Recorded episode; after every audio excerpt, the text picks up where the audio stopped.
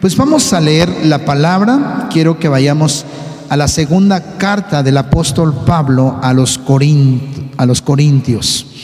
Segunda carta del apóstol Pablo a los Corintios, en el capítulo 8, eh, vamos a leer solamente del 1 al 8. Y aquí va a estar contenido nuestro mensaje, sermón mm, de manera expositiva. Amén. Iglesias de Macedonia. Yo tengo la NBI, la versión, la nueva versión internacional. Versículo 2. En medio de las pruebas más difíciles, su desbordante alegría y extrema pobreza abundaron en rica generosidad.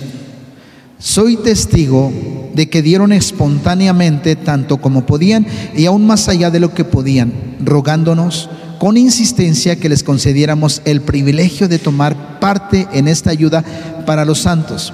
Incluso hicieron más de lo que esperábamos, ya que se entregaron a sí mismos primeramente al Señor y después a nosotros, conforme a la voluntad de Dios, de modo que rogamos a Tito que llevase a feliz término esta obra de gracia entre ustedes, puesto que ya había comenzado.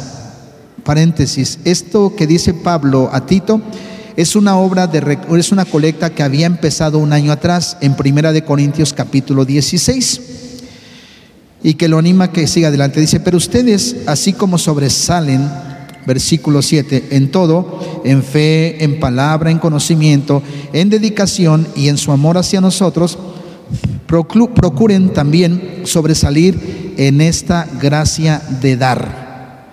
Número 8, no es que esté dándoles órdenes, sino que quiero probar la sinceridad de su amor en comparación con la dedicación de los demás. Vamos a orar, hermanos. Padre, te doy gracias en el nombre que quites todo prejuicio, Señor, porque es un tema eh, no sencillo, es un tema polémico, puede ser, y delicado, Señor.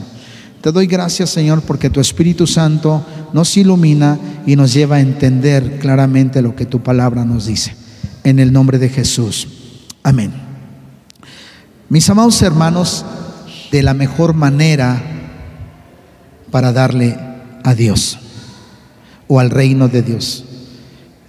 Y eso es hacerlo de manera gozosa, gozosamente y sobreabundantemente.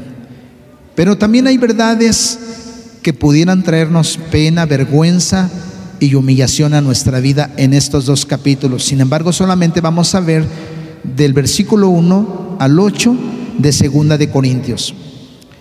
Quiero antes de continuar decirles algo importante. Miren mis amados hermanos, si asimilamos esta enseñanza, este sermón, estos consejos del apóstol Pablo a los corintios, vamos a dejar fuera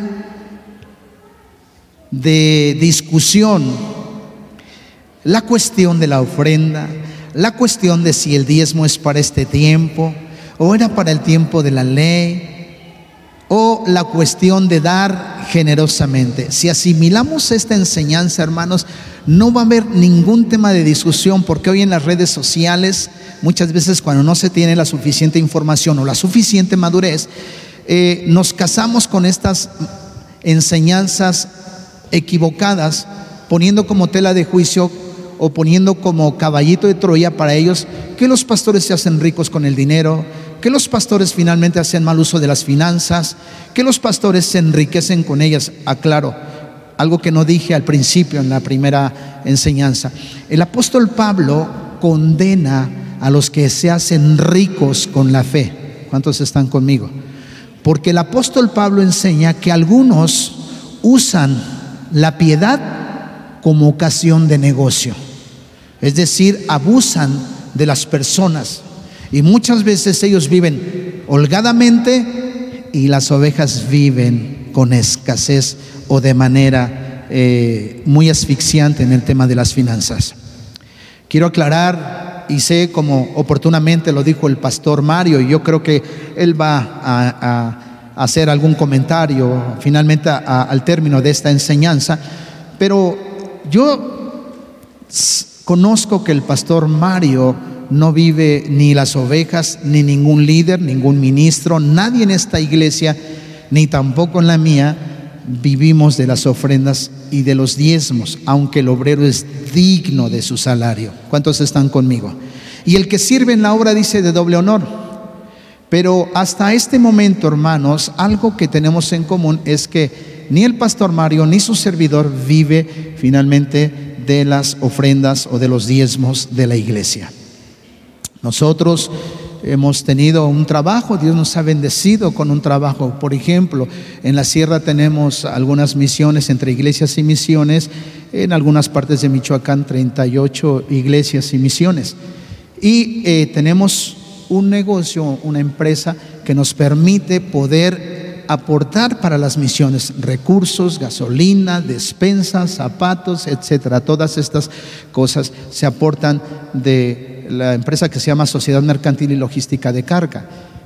Entonces Dios nos ha bendecido y hemos podido bendecir a la obra. Así es que, aclaro, no todas las iglesias comparten lo mismo que eh, esta iglesia y me queda claro que en esta congregación, esta congregación no solamente ha sido una bendición para ustedes, para esta iglesia, sino también para otras iglesias también. Así es que yo soy testigo de eso. Entonces, este tema, hermanos, tiene como objetivo eh, animarlos de la mejor manera para dar gozosamente. Así es que el diezmo, la ofrenda o el dar generosamente quedarían fuera de discusión si entendemos con claridad lo que Dios nos está mostrando en esta parte de la escritura. Dios aquí revela en esta parte de la escritura, en el capítulo 8 y en el capítulo 9, nuestros ídolos, nuestros ídolos.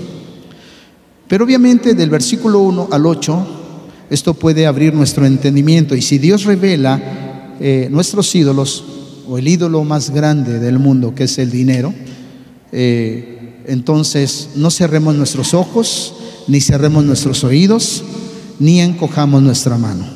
Amén, amados hermanos. Entonces, Dios está aquí tratando eh, de librarme de este y más grande ídolo de la humanidad. Quiero que me ponga atención aquí, por favor. El dinero es un buen siervo, pero es un mal amo. ¿Cuántos me entienden? El dinero es un buen siervo, pero es un, buen, un mal amo. Cuidemos que el dinero no se enseñoree de nosotros. Y muchas veces el dinero se puede instalar como un ídolo. Por las herencias se matan, por los dineros se matan. Y hay muchas otras cosas que se hacen eh, eh, a favor de conseguir lo que uno quiere, violando derechos, eh, haciendo abuso de autoridad. Yo he estado dando un seminario en mi iglesia, ya llevo un año que se llama Sexo, Dinero y Poder. Y esas tres cosas son regalos de Dios, que se pueden usar para bien o para mal. Ahora, mis amados hermanos, entendiendo esto, entonces eh, es por mi bien dar. Dios no necesita nada. La Biblia dice que Él es el dueño del oro y la plata. Pero la obra aquí terrenalmente se hace con recursos en base a la fidelidad y al entendimiento de nosotros como cristianos.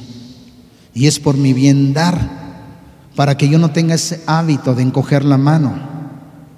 Y en la medida en que Dios me lleva a ver mis ídolos, tengo que ir en pos de Él para pedirle que me ayude.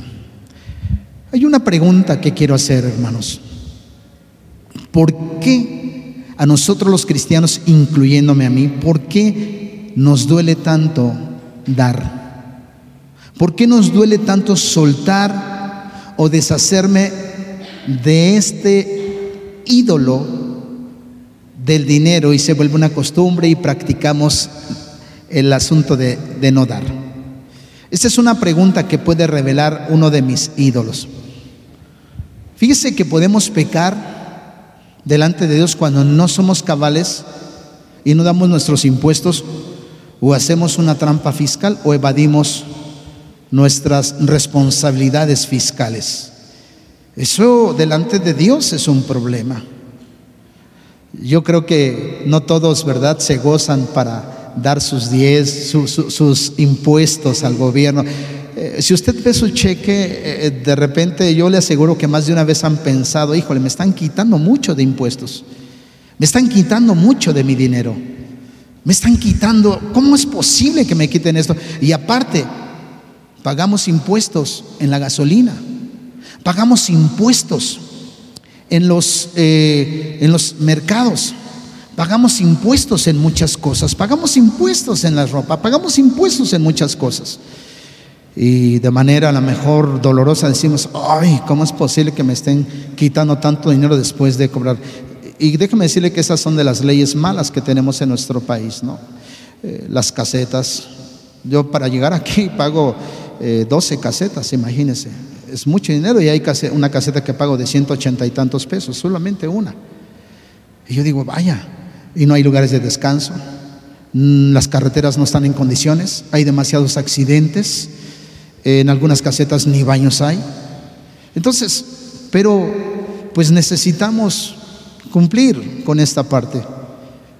Pero en ocasiones no se hace de manera gozosa, ¿verdad que no? Y con alegría dice, ay, ¿por qué me quitan tanto? Bueno, pues mis amados hermanos, podemos pecar al retener nuestros impuestos. Quien dice este dinero no tiene señorío sobre mí, así es que pues ahí está, no hay problema. Damos y pagamos nuestros impuestos.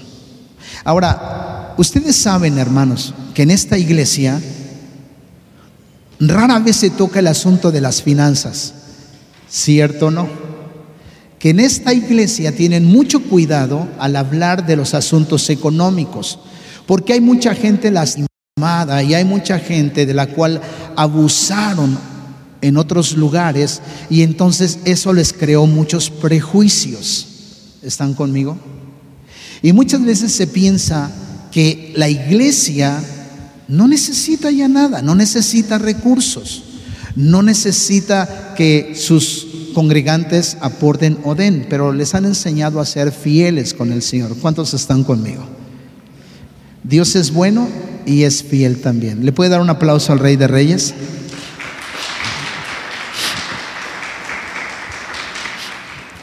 Y sin embargo, porque no les hablen de, estas, de estos dos capítulos o del asunto de las finanzas muy continuamente, es porque esta iglesia tiene muy claro un principio, como dice el apóstol Pablo, porque buscamos a vosotros, no lo vuestro.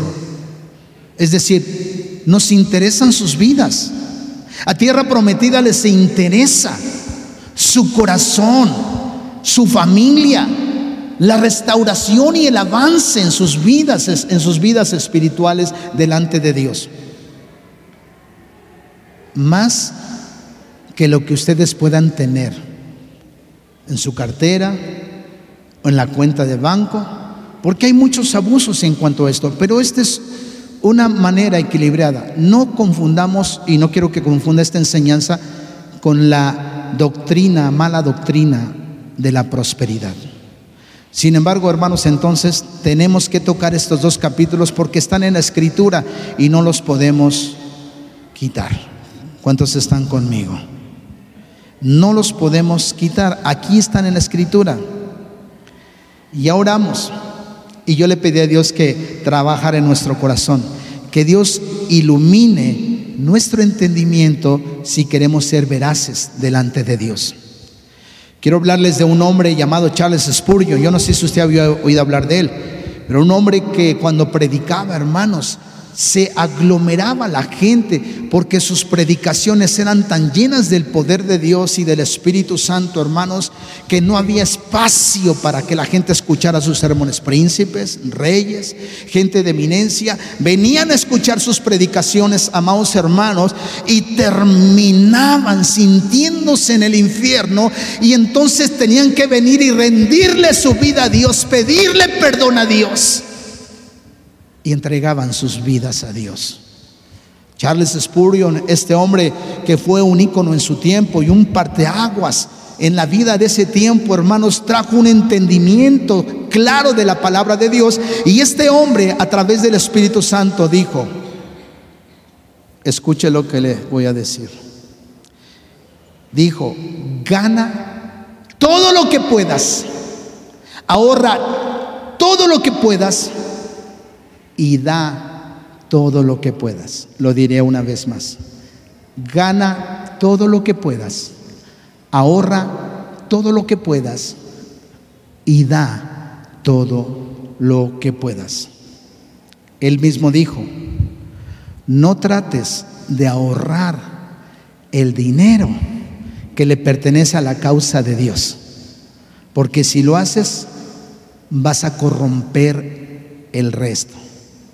El dar es poner tu sustento en el mejor banco. El dar es verdaderamente tener, damos porque tenemos. Una lápida dice, lo que gané tuve, lo que no guardé, lo perdí. Lo que di, aún lo tengo. El único dinero que vuelves a ver es el que inviertes en el reino de los cielos. Y entremos entonces al tema de la bendición de dar generosamente. Dice la palabra entonces en el capítulo 8 de Segunda de Corintios, ahora hermanos, queremos que se enteren de la gracia que Dios le ha dado a las iglesias de Macedonia. En primer lugar, hermanos, quiero decirles que Dios nos amó a nosotros primero. ¿Cierto o no? Por eso le amamos a Él, porque Él nos amó primero. Hermana, Tú no podrías amar a Dios si Dios no te hubiera amado primero a ti. Ninguno de los que está aquí pudiera amar a Dios si Dios no les hubiera amado primero. En mi caso yo no hubiera podido amar a Dios si Dios no se revela y me ama primero. Y por eso, hermanos, este es suficiente entendimiento para poder dar correctamente a Dios. Le damos a Dios y amamos a Dios porque Él nos amó primero. Le damos a la causa de Cristo porque Él se dio primero a nosotros. Por eso, queridos y amados hermanos, si Dios nos amó primero, entonces yo también puedo dar para la causa de Cristo. Lo mismo en la ofrenda, devolverle a la causa lo que ya nos dio porque Él pone el querer como el hacer por su buena voluntad. ¿Cuántos están conmigo? ¿Le puede dar un aplauso al Rey de Reyes? Ahora, los, los macedonios dieron de manera extraordinaria. Y Pablo le dice a los corintios, quiero que se enteren, quiero que se enteren de la gracia especial que Dios le dio a los macedonios. Ahora, hermanos, Queremos que se enteren de la gracia que Dios les ha dado a las iglesias de Macedonia. Dios le había dado una gracia especial a los de Macedonia. ¿Cuántos creen que Dios nos ha dado una gracia especial a nosotros? Porque no merecíamos su gracia, no merecíamos su perdón y su misericordia. Sin embargo, Él le plació darnos de su gracia. A Él le plació traernos al reino de su amado Padre Celestial y nos, nos trasladó de las tinieblas a su luz admirable. Por eso, mis queridos hermanos, Dios había traído una gracia especial a los macedonios. Los macedonios dieron de manera extraordinaria, dice la escritura. Y Pablo le dice a los corintios, yo quiero que se enteren de la gracia especial a los macedonios. Y ojo, dentro de nuestras iglesias, incluyendo las que están a mi cargo, hay hermanos muy tímidos o de plano no quieren dar o tienen problemas con el dinero. Es que muchos dicen, Dios no me ha dado suficiente gracia como los macedonios. No, no funciona así. No es así. Dios no trabaja de esa manera, porque a nosotros Dios nos ha dado de su gracia. ¿Cuántos están conmigo? Y en el versículo 1, hermanos, la palabra que nos enseña que no fue un evento de una semana, sino fue un evento continuo, constantes. Un evento que eh, no era por eh, eh, una semana o un mes, eran constantes las bendiciones y la participación de las iglesias de Macedonia. Ahora, ¿cuáles eran esas iglesias en Macedonia? Por lo menos tenemos claro que había tres iglesias en Macedonia. La iglesia de los Filipos, la iglesia de los tesalonicenses y la iglesia de Berea. Y esa iglesia de Berea era muy especial porque esa iglesia ponía mucho cuidado en lo que el apóstol Pablo enseñaban, porque llegaban a sus casas y abrían el rollo a ver si lo que Pablo había enseñado era correcto o era incorrecto, de acuerdo a la escritura. Y yo sé que esta iglesia inclusive tienen su instituto los pequeños. En esta iglesia están estudiando de manera interesante lo que es hermenéutica, la hermenéutica, que es una ciencia que nos permite interpretar textos arcaicos, históricos y literarios. Nos permite interpretar la Biblia a la luz de su contexto histórico, gramático, literal, y hay algunas alegorías que tiene la escritura.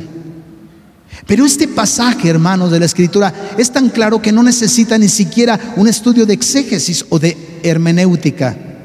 Es muy claro. Y mis amados hermanos, el apóstol Pablo en esta parte nos enseña que la iglesia de Tesalónica, la iglesia de Berea y la iglesia de Filipos tienen la gracia especial de Dios de dar generosamente. Qué gracia de Dios, hermanos, a través de estas iglesias. Qué increíble revelación y entendimiento, porque estas iglesias tenían una mentalidad de reino. Una mentalidad donde estaban sujetos al reino de Dios. Escuche, cuando Dios nos bendice, hermanos, esta es esa manera de aplicación. Cuando Dios nos bendice y retenemos la bendición y no bendecimos proporcionalmente, hermanos, ofendemos a Dios y todo lo demás que tenemos tiende a corromperse. El corazón se corrompe si no estás dando como debieras dar. Y Pablo da a conocer no el carácter de las iglesias de Macedonia, sino la gracia de Dios en ellos para dar. Los corintios eran maduros en muchas cosas. Conocían, sabían, entendían, tenían fe, eran dados a los dones. Pero Pablo les dice, ahora quiero que aprendan a dar porque ustedes pueden conocer mucho, pueden tener muchos talentos, pueden tener muchas virtudes, pueden ejecutar un instrumento de manera magistral, pueden podemos tener oradores y personas elocuentes dentro de los púlpitos y gente con mucha enseñanza y con mucha sabiduría en doctrina. Pero es posible que no tengamos la revelación y el entendimiento de lo que es la generosidad de dar. Podemos identificar malas enseñanzas como aquellos de pare de sufrir. Qué terrible enseñanza y qué herejías enseñan y están en, por todos los medios de comunicación. Pero es la iglesia más herética que pudiéramos tener. No enseñan Biblia, hermanos, son más humanistas y más sensacionalistas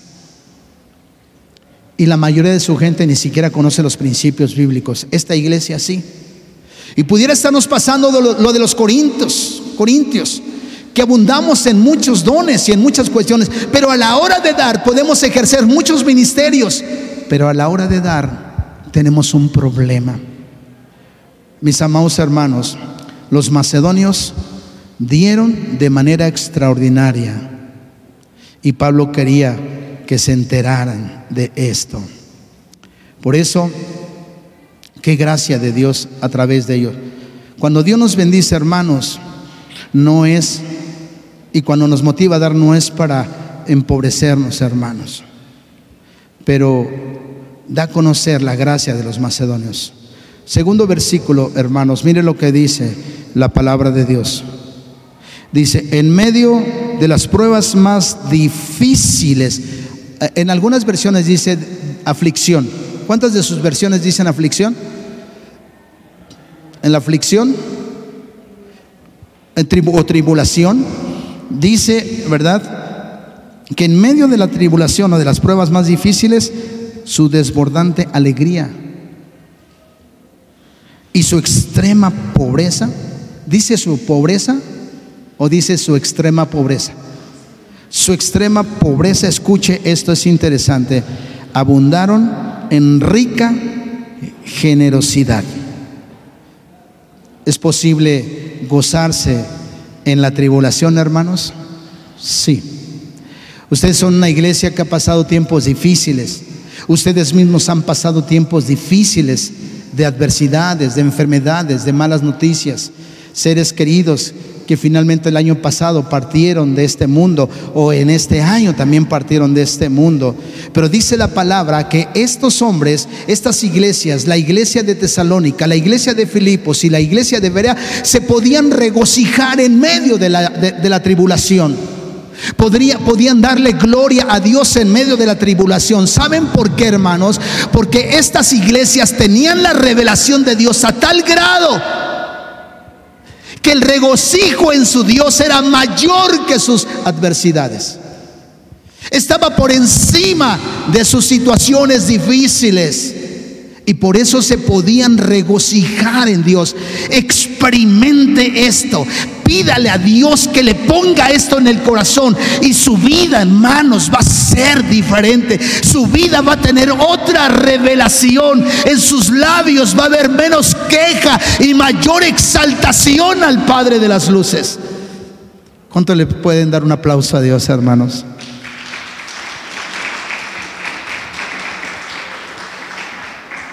Y sus aflicciones no eran fruto de pecado. Sus tribulaciones no eran fruto de pecado porque Pablo los presumió a la, iglesia, a los corintios los presumió. No era fruto de nada de eso. Pablo los presumió. Estaban en gran aflicción y en una enorme lluvia de gracia de parte de Dios. Puedes experimentar aflicción profunda, pero en medio de esa aflicción profunda puedes experimentar una enorme lluvia de gracia sobre tu vida. A tal manera, hermanos, que cuando experimentas esa enorme lluvia de gracia, tu regocijo en Dios es mayor que tus aflicciones. ¿Cuántos están aquí?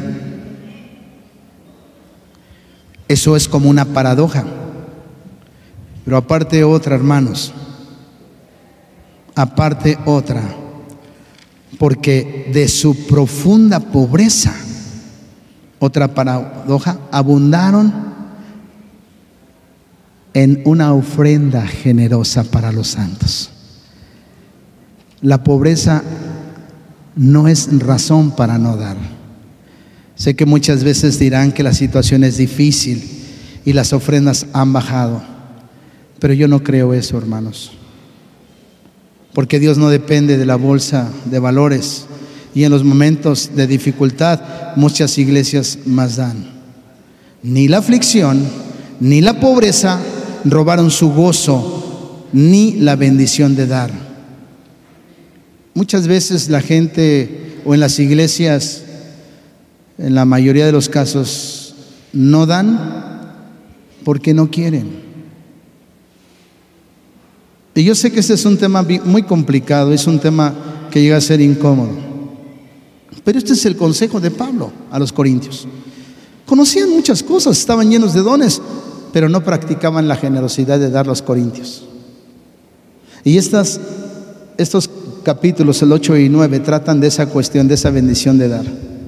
Ustedes conocen al Dios del Éxodo, del pueblo de Israel, casi dos millones de personas en el desierto, y Dios los sostuvo de manera sobrenatural. Su vestido, su calzado y el maná en el desierto, hermanos. La viuda de Sarepta, Elías. ¿Cuántos ejemplos tenemos de dar? De, de que Dios sostiene a las personas. Ahora, pregunto aquí, hermanos, ¿Qué se requiere para dar en medio de la escasez? Abundantemente. ¿Cuántos quieren un corazón como los de Macedonia, como las iglesias de Filipo, como la iglesia de Tesalónica y la iglesia hermanos de los de Berea? ¿Cuántos quieren un corazón así? Yo quiero un corazón así. Yo le pido a Dios un corazón así. ¿Cuántos quisieran un corazón generoso como los macedonios? A ver, levante la mano. ¿Cuántos quisieran un corazón? Gloria a Dios. Ahora, ¿pero qué se requiere para tener un corazón y para dar? Fíjense hermanos que se requiere en primer lugar gratitud. Se requiere fe y se requiere entendimiento. ¿Qué nivel de revelación, hermanos? Se requiere gratitud, se requiere fe y se requiere entendimiento. Eso es extraordinario en la iglesia de los macedonios. Hermanos, no había bolsa de valores cuando Pablo le da este consejo a los corintios. Es increíble tanta sabiduría y tantas cosas que había en los corintios, ¿sí o no? Tenían tantos dones, hermanos, estaban completos y sin embargo no tenían la generosidad de dar. Por eso le digo, podemos tener todo el entendimiento que querramos, ser los mejores ministros, los mejores músicos, los mejores eh, en muchos servicios, en servir en los encuentros, en servir en los posencuentros, en servir en los matrimonios, en servir en las células, en servir en todo esto. Y aunque yo sé que no se recoge dinero en las células en esta iglesia, gloria a Dios, y que todo se viene a poner al alfolí, bendito sea el nombre de Dios. Hermanos, aunque tengamos muchos ministerios, no todos han aprendido a tener el corazón de los macedonios ni han aprendido la generosidad de dar. Esto es importante. Ahora, esto hermanos no es el Evangelio de la prosperidad, porque esa doctrina dice que activas una ley o una fuerza de la, de la reciprocidad y esa fuerza obliga a Dios a regresarte con creces. De eso habla, hablan mucha gente, muchos pastores, y han engañado a muchos. Y por eso muchos están lastimados y engañados, porque les enseñaron o les obligaron a dar con la motivación equivocada. Y yo no estoy hablando de eso, hermanos. Yo hablo, escuche, de la confianza a la palabra. Yo hablo de la confianza en Dios en medio de las pruebas. En el Antiguo y en el Nuevo Testamento, hermanos, existía el problema del dinero que venía a incrustarse o a instalarse en el corazón y el dinero es el ídolo más grande de este mundo, hermanos. Y nosotros estamos hablando del consejo de Pablo a los corintios, sin pensar en esa doctrina de la reciprocidad. Por eso mucha gente termina yéndose, porque fue fiel con sus diezmos, fue fiel con su ofrenda, creyendo que Dios le iba a regresar una casa, un carro, una residencia, un palacio. Y no sucedió así con el tiempo y se fueron yendo porque les enseñaron de manera equivocada. ¿Me explico? Por eso, hermanos, esta iglesia de Macedonia, las iglesias de Macedonia, estaban en condiciones complicadas. Tenían una tenían tribulación, pero se gozaban en medio de la tribulación, una paradoja, y estaban en una situación de extrema pobreza y de su extrema pobreza, hermanos, fueron muy generosos. Y dieron, escucha, hermanos, no por la abundancia de recursos, sino por el abundante gozo, la abundante fe, el abundante entendimiento. ¿Y sabe por qué dieron las iglesias de Macedonia? Aparte de que tenían una mentalidad de reino, dieron porque el dinero no era su ídolo. De lo recibido de su mano, de eso le damos. Y en la iglesia damos no para que Dios nos dé, sino porque ya Dios nos da. ¿Cuántos están conmigo, hermanos? Y la Biblia enseña proporcionalmente, según hayas prosperado. Qué bendición es la palabra, hermanos. Cuando lea la escritura, póngase detenidamente a leer estos pasajes de Segunda de Corintios capítulo 8 y versículo 9. Pregunto entonces, ¿qué se requiere para dar? Gratitud, fe y entendimiento. Y esta, eh, yo hablo no de la prosperidad, sino de la confianza en Dios. Esta iglesia estaba en condiciones complicadas y dieron con gozo, con abundante fe. Cuando hay poco o cuando no se tiene el dinero no puede ser nuestro ídolo porque ni siquiera se tiene. Pero el dinero se puede convertir en nuestro ídolo cuando lo tenemos. Y es que puede levantarse como un ídolo entonces en nuestro corazón. Lo que hace difícil, hermanos, entonces, no es si tienes mucho o poco, sino que lo que tienes se convierte en tu deidad, en tu ídolo. El dinero es el número uno. Versículo 3, hermanos, continuemos de Corintios 8. Dice la escritura, entonces, Versículo 3 dice lo siguiente, soy testigo de que dieron espontáneamente tanto como podían y aún más allá de lo, que, de lo que podían, rogándonos con insistencia que les concediéramos el privilegio de tomar parte en esta ayuda para los santos. Tenían escasez, pero la escasez no es justificación para no dar. Pablo no los forzó, no los manipuló, no les habló de la falsa prosperidad, siembra a mil para que Dios te dé cien mil no les puso tampoco una carga de culpa, dieron de voluntad. Pablo ni siquiera les pidió, hermanos. Entonces, ¿qué les hizo dar? La gracia de Dios. Sí, pero todos tenemos esa gracia para poder también dar. Ojo, para dar debemos también ver la vida de una manera correcta. Mucha gente valora más esta vida que la vida venidera. Y una, un ejemplo de esto, hermanos, es que dar para la causa de, Dios eh, en una lista de prioridades, ¿en qué lugar está? ¿En el quinto, en el sexto, en el octavo? ¿O a lo mejor no figura en nuestra lista de prioridades de, eh, de invertir o de gastos? Estamos más dispuestos a pagar, y no estoy en contra del dinero, hermanos, no estoy en contra de que tengamos una casa, de que trabajemos, de que luchemos por tener algo, por sacar adelante a nuestra familia. No, no estoy hablando de eso, hermanos. Pero muchas veces hay gente que no tiene un corazón generoso para dar, y muchos pagamos, me incluyo yo, un disfrute de este lado de la gloria que dar generosamente, invirtiendo para el reino eterno. A mucha gente le cuesta trabajo comprar una buena Biblia, ahí tienen Biblias Mucha gente eh, usa más economía y no estoy en contra de ellos, de que se vayan de vacaciones, avión, ropa, zapatos, tenis, cena, cine, teatro, tecnología, un regalo, un médico, eh, una invitación, un capricho, una buena Biblia. Eh, no la compran, pero sí hacemos todo esto. Ahora, yo, yo les preguntaba en la mañana, si se nos olvida la Biblia en casa y el celular, ¿en qué pensamos más? En el celular, ¿verdad? Si te dijeran, ¿sabes qué? Solamente tienes que escoger una cosa. Se te olvidó la Biblia y el celular, ¿qué escogerías? Seguramente muchos escogerían a lo mejor el celular y dirían, es que ahí tengo la Biblia. Yo en mi caso prefiero una así, hermanos, así de manera física. ¿Saben que la mayoría de las personas le dan al mundo, le dan a este mundo lo que no le darían al reino de los cielos? Valoro más este mundo que el venidero. Hablamos más en torno a este mundo que la eternidad que nos espera.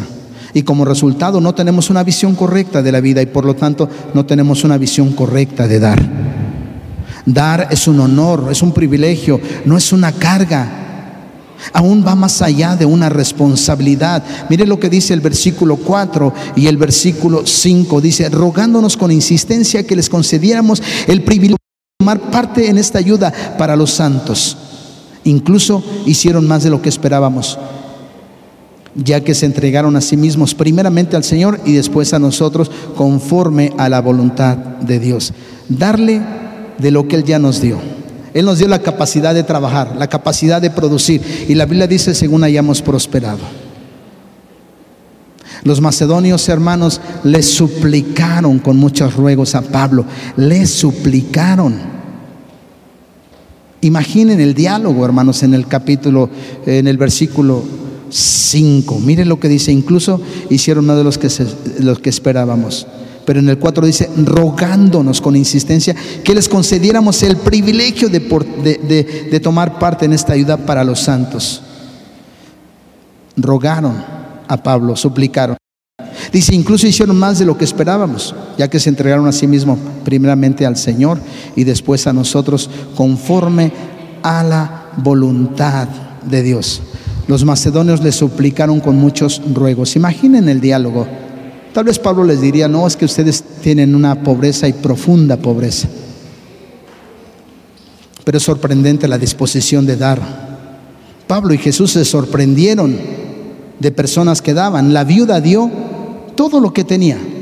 Y no estoy diciendo que usted venga a dar todo lo que tiene, pero puso como ejemplo, amados hermanos, porque en algunas iglesias, eh, ¿verdad, Pastor Mario? Algunos dicen, Dios me reveló que me tienes que dar tu casa, Dios me reveló que me tienes que dar tu auto, Dios me reveló que me tienes que dar tu chequera, Dios me reveló, no, no, a ver hermanos, así no funciona esta vida. Así no funciona. Por eso un hermano dijo un día, bueno, deje que me lo revele a mí y a ver si es cierto, ¿no? Pero dieron generosamente. Los macedonios le suplicaron dar. A Jesús le sorprendió porque los quedaban, otros quedaban en la arca y era un arca abierta y daban mucho y tocaban trompeta inclusive. Pero ¿saben qué daban? De lo que les sobraba. No daban proporcionalmente a Dios. No daban proporcionalmente a Dios. Por eso esto sorprendió tanto a Pablo con los macedonios y a Jesús con la viuda, hermanos. Es posible que hoy en mi iglesia, lo digo por mi iglesia, pudieran haber llevado lo que les sobraba y no lo que deberían de haber dado proporcionalmente, según Dios los hubo prosperado. Dios no te dio nada esta semana. Dios no te prosperó esta semana, no des nada. Pero si Dios te dio demos proporcionalmente. Demos según Dios nos haya prosperado. Cuando Dios te da gracia, hermanos, no es para empeorar tu situación. Dios te puede sostener en medio de la aflicción y en medio de la profunda necesidad, aun cuando pudieras haberte quedado sin trabajo. ¿Cuántos están conmigo? Por eso, hermanos, esto es emocionante. Y Pablo le dice a los, a, los corintios que estas iglesias de Macedonia eran un ejemplo en medio de una tribulación y en medio de una abundante, profunda pobreza. Ahora, ¿cómo puedo llegar a ser como los macedonios? Primero se dieron a sí mismos, a Dios. Yo no creo que una persona que no se ha dado a Dios totalmente de proporcionalmente o según haya prosperado. Primero se tiene que dar a Dios a sí mismo, pero no todos se han dado de la misma manera como los macedonios o nos hemos dado, me incluyo. Algunos no pueden eh, predicar ni viajar, no se tienen los talentos como muchos, no se tienen los talentos de Pablo pero lo pudieron sustentar en la obra misionera. Por eso tenemos un eslogan, cuando vamos a subir a la sierra, si no van tus pasos, que vayan tus pesos. Reúnan ropa en buen estado, reúnan zapatos en buen estado, reúnan lo que se necesita para poderles llevar allá a las iglesias, lugares donde la gente no tiene ni siquiera, o llevan, tienen 10 años y ni siquiera pueden, han, han podido ponerse un par de zapatos, 10, 12, 13 años. Hay lugares tan escasos y tan pobres también, hermanos. Algo sucedió en una de esas iglesias de allá de la sierra, eh, que es la iglesia más grande que tenemos allá en la sierra. Esa iglesia es como de casi 300 personas. Y una iglesia de 300 personas en la sierra es una iglesia realmente con mucha gente. De hecho, todo ese pueblo es cristiano. Es increíble lo que sucedió. Los que no quisieron el Evangelio los mataron y otros se fueron. Y los sicarios no se meten con ese pueblo, no se meten con nosotros. De hecho, me han dicho, usted siéntase más seguro aquí, pastor, que allá abajo donde anda en Lázaro Cárdenas. Digo, yo me siento seguro con mi Señor. Pero en esa iglesia, hermanos, donde no había luz, pastor, ahora los veo más prosperados que nunca. Hay vacas, hay gallinas, hay este, eh, cerdos, hay chivos, tienen ya, ahora sí, hay algunos árboles de aguacate, tienen pineras, allá hay guacamayas, allá hay león de montaña, hay jaguares allá en aquellos lugares. Y hoy los he visto prosperados. Pero ellos han hecho cosas interesantes. En esta ocasión que subí, en ese pueblo un día tuve la experiencia de que un niño pequeño, como de seis años, me ayudó con mi portafolio. Y yo saqué un billete para darle a él una ofrenda. Y me dice, no, pastor, no me dé dinero. Mejor invíteme a comer, invíteme un taco. Porque el dinero no le sirve, no hay dónde comprar. Tienen que viajar en bestias para traer eh, este sustento, productos básicos. Y en esa iglesia, hermanos, cuando subí, me dieron una abundante ofrenda que alcanzó para los recursos de la gasolina, de subir y bajar. Y no solo eso, sino que nos alcanzó todavía para poder comprar algunas cosas y hacer algunos otros gastos. ¿No le puede dar un aplauso a Dios, el Rey de Reyes, hermanos? Amén. Porque de su profunda necesidad ellos nunca dejaron de dar nunca dejaron de apoyar. ¿Y ahora qué cree? La iglesia tiene un patio dividido donde tenemos puercos, tenemos gallinas, tenemos chivos y tenemos ahorita tres becerros que son de la iglesia. Porque todos ellos han aprendido, hermanos, a dar. Y de verdad que este año tuvieron una de las cosechas más abundantes. Si yo les digo que tuvieron que hacer sus graneros más grandes, ¿qué significa eso? Que hubo mayor cosecha. Pero no dieron para que Dios les diera más. Dieron porque Dios ya les ha dado también. ¿Le puedo dar un aplauso al reino de los cielos, hermanos? Hermanos, y esta iglesia ha crecido en todo. Me sorprende todo lo que tienen ahora, que es una inversión grande. Es una inversión en el reino de los cielos. Y me consta, yo soy testigo, yo el primero de ser bendecido por esta iglesia. Tal vez no lo iba a decir, a lo mejor nunca los pastores, pero yo he sido bendecido en mi ministerio por esta iglesia también.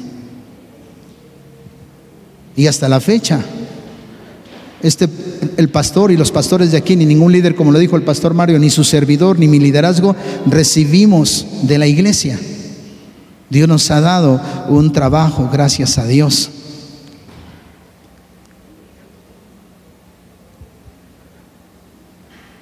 Primero los macedonios, para llegar a ser como los macedonios, se dieron a sí mismo. Es posible que no todos nos estemos dando de la misma manera como lo hicieron los macedonios. Hay una pregunta, ¿estoy buscando primero el reino de Dios y su justicia? ¿O lo agregué a mi lista de prioridades hasta el penúltimo lugar? Si busco primero el reino de Dios, eso hace la diferencia. Esto, eso es lo correcto en cuanto a la visión de la vida. Porque dar, entonces no será una carga. Versículo 6, y ya casi termino. Dice la palabra de Dios en el versículo 6 de segunda de Corintios capítulo 8. De modo que rogamos a Tito que llevase a feliz término esta obra de gracia entre ustedes, puesto que ya había comenzado. Esto lo comenzó un año antes. En Primera de Corintios capítulo 16 vemos a Tito haciendo esta colecta. Sin embargo, hubo problemas y no se llegó a su término. Pero Pablo le reanima otra vez a que termine. Dice, pero ustedes, así como sobresalen en todo, fíjese lo que le estaba diciendo a los corintios, así como sobresalen en todo, en fe, en palabras, en conocimiento, en dedicación y en su amor hacia nosotros, así hay muchas iglesias, ¿eh? Procuren también sobresalir en esta gracia de dar. No es que esté dándoles órdenes, sino que quiero probar la sinceridad de su amor en comprobación con la dedicación de los demás. ¿Cuántos están conmigo? Lo que hemos recibido de gracia, de gracia lo damos, ¿cierto o no, hermanos? Esto no, eh, hermanos, no es, otra, no es cuestión de la prosperidad, sino de la confianza y de la integridad. Por eso es que esta cuestión de dar venía más atrás, un año más atrás, con los corintios, una ofrenda para Pablo y otras dos personas. Pero los corintios empezaron a acusar a Pablo de cosas que él no había, no había hecho y lo difamaron. Así como muchas veces se difama a los pastores. Usted bien sabe que en esta iglesia hay mucha transparencia en cuanto a eso. Tito habla y va por eso. Y los corintios, a pesar de su inmadurez en esta cuestión, Pablo les exhorta grandemente a ser parte de esta práctica de dar. Ahora les toca dar, conocen muchas cosas, tienen mucha ciencia, tienen mucha fe. Y el dar es motivado por el amor. Es una prueba de amor a Dios y al hermano y a la obra también. El, amor, hermanos, es el mayor motivador para la vida cristiana. Amarás a tu prójimo como a ti mismo. Amar a Dios, su causa y al prójimo, doy lo que por eso me doy a mí mismo y por eso tengo la bendición de dar. Y Jesús por amor nos perdonó, nos justificó. El amor, hermanos, nos hace obedientes. Si me amáis, guardad mis mandamientos. Y ese es el mejor motivador del cristiano, el amor. El dar por debajo de lo que Dios espera es simplemente falta de amor a Dios y a su reino. Dar para su reino lo que sobra y por debajo de lo que debes dar según hayas prosperado, es una falta de amor a la causa de Cristo. Dar sin esperar. Si amas a Dios, jamás será un problema dar generosamente. No darás por obligación o por carga. Y mis amados hermanos, ¿será que amamos a Dios? ¿O será que estamos más interesados en ver crecer nuestro reino que el propio reino de Dios? Yo sé que aquí hay hermanos que pudieran tener, escuche, ya Dios les dio una casa, a lo mejor les dio un carro, les dio la habilidad de trabajar y de sembrar y muchas cosas, pero pudieran tener una residencia más grande, pudieran tener mejores autos, pudieran tener ah, a lo mejor vivir en otros países, pero han creído en la causa de Cristo y en el extendimiento del reino de Dios. Hermanos, esta enseñanza y esta predicación no es porque a lo mejor esta iglesia no dé o no sea generosa. Los hermanos los presumen mucho a donde van hablan de las obras y de las misiones y han declarado la gracia y el poder de Dios. Y ya estoy para terminar. Hablan de la gracia y del poder de Dios. Y ustedes son testigos de que muchos de ustedes y yo mismo ya no viviríamos si no es que Dios intervino de manera milagrosa y sobrenatural en nuestras vidas, en alguna enfermedad, en alguna adversidad, en alguna aflicción, nos hubiéramos derrumbado de una mala noticia, nos hubieran derrumbado las circunstancias en casa por los hijos, por los padres, por, no sé, el trabajo, las cuestiones. ¿Cuánta gente no entra en depresión por malas noticias? Y sin embargo Dios nos sostiene, hermanos. Dios es maravillosamente bueno. Y Él nos dio la capacidad y la oportunidad para probar nuestra integridad, como dice el apóstol Pablo, de ser generosos al darle a Dios para la causa de Cristo. Charles Spurgeon dijo, si ahorras lo que es para la causa de Cristo, vas a corromperlo todo. El dinero es un buen siervo, pero es un mal amo. No permitas que el dinero se enseñoree de ti y que se instale en tu corazón como un ídolo. Y por eso les dije, no para que los que están acá vivan holgadamente y ustedes tengan estrechez, no, es para la causa del reino de Dios según Dios te haya prosperado, porque el que no provee para su casa es peor que un incrédulo. Y dice, además ha negado la fe. Hermanos, esta es una mentalidad de reino y es una familia. Y ustedes ven todo lo que están haciendo en este lugar. Les aseguro, hermanos, yo lo sé porque conozco sus corazones, que ni el pastor ni los líderes hacen mal uso de los recursos de esta iglesia, no toman nada para ellos. Todo lo que viene aquí es para el extendimiento del reino de Dios. Tengan la confianza de dar ahora generosamente. Dense a Dios.